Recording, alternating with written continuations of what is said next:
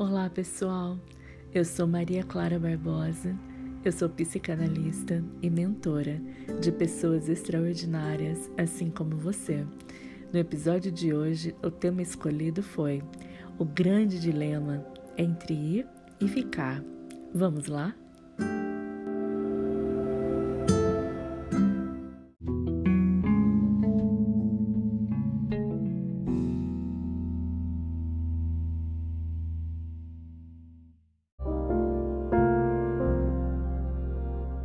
As Areias, de Regina Machado, do livro A Arte da Palavra e da Escuta. Era uma vez um rio, um pequeno fiozinho d'água, que um dia nasceu no pico de uma montanha muito alta. Pois nem bem nasceu, aquele riachinho cismou que queria conhecer o mar e foi descendo a montanha, curioso com tudo que via pelo caminho. Foi crescendo, ganhando mais água, foi virando um rio de verdade. Depois de um tempão, chegou ao pé da montanha e deu de cara com um monte de areia. Olhou para um lado, areia. Olhou para o outro lado, areia. Olhou para a frente, areia. A perder de vista por toda parte um grande deserto. Não havia outro jeito. Para chegar até o mar, lá longe, ele tinha que atravessar aquelas areias. Ele bem que tentou, mas por mais que se esforçasse, não conseguia seguir adiante.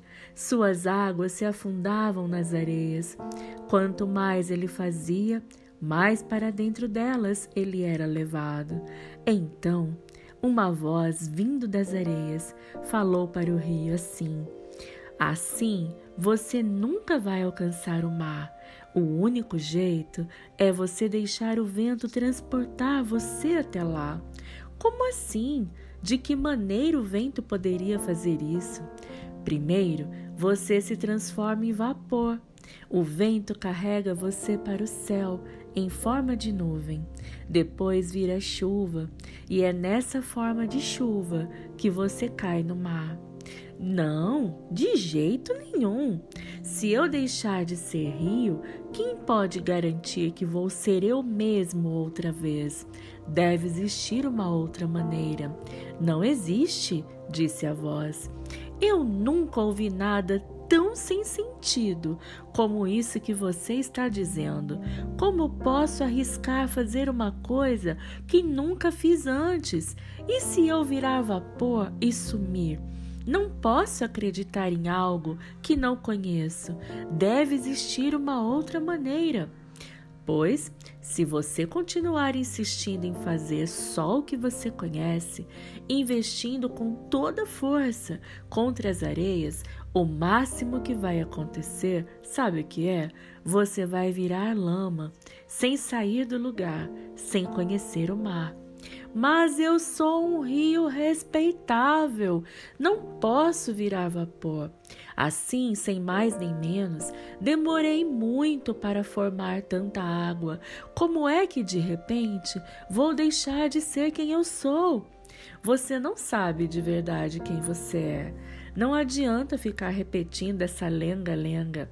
Tente lembrar de outra coisa, a não ser que você se contente em se transformar num grande lamaçal, barrento e parado.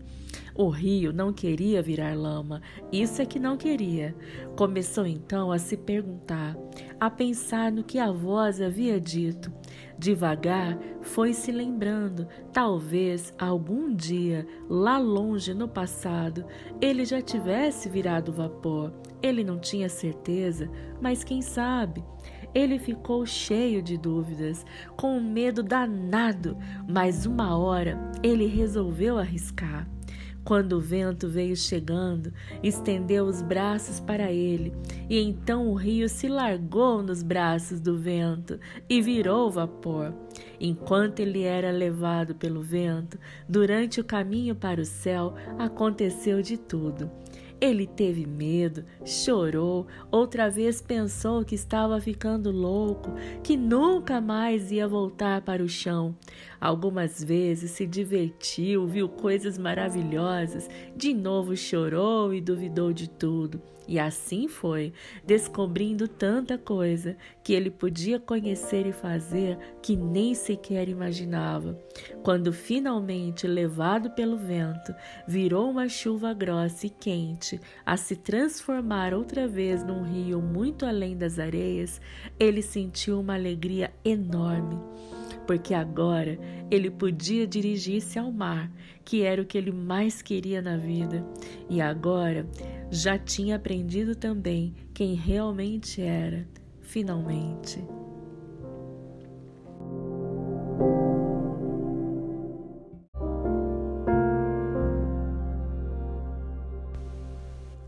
A metáfora contida atrás dessa história seja por si só autoexplicativa, o que ela realmente nos traz é a reflexão de que, de fato, se você não se permitir se arriscar, se você não se permitir deixar de ser quem você é, deixar de ser e de viver todas as crenças e tudo aquilo que você acredita que é, você nunca vai poder descobrir quem você poderia ser. Você nunca vai atingir os seus objetivos. Você nunca vai chegar no ponto e no patamar que você sonhou a vida toda, porque você não tem como ter um resultado diferente, que é o resultado do teu sonho, fazendo as mesmas coisas de sempre, não é mesmo? Eu quero que você reflita sobre essa metáfora. Eu quero que você reflita sobre a sua vida no contexto desse, deste rio tentando atravessar o deserto para chegar ao mar, sem condições e nenhuma estrutura para fazer essa travessia, sem aceitar a transmutação, sem aceitar se perder de si para poder se encontrar no final do caminho.